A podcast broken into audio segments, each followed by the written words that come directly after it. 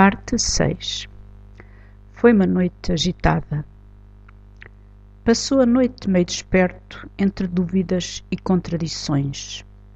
De manhã, meteu-se no duche como quem procura uma terapia que o desperte para um dia novo, lavado da insônia, limpo das teias de aranha com que as noites mal ou não dormidas enchem as cabeças.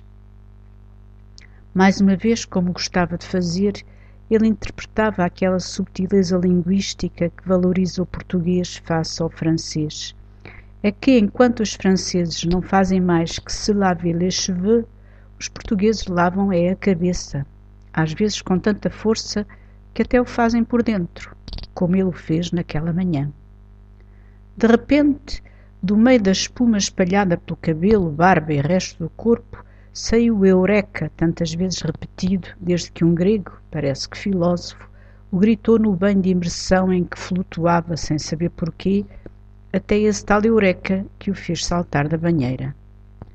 Foi depois desse preciso, concreto e aportuguesado Eureka, soltado do duche e não do banho de imersão, que começou a lenta e laboriosa montagem de um plano, peça por peça, como se fosse um assalto a um comboio correio, ou uma conspiração, como no antigamente participarem algumas.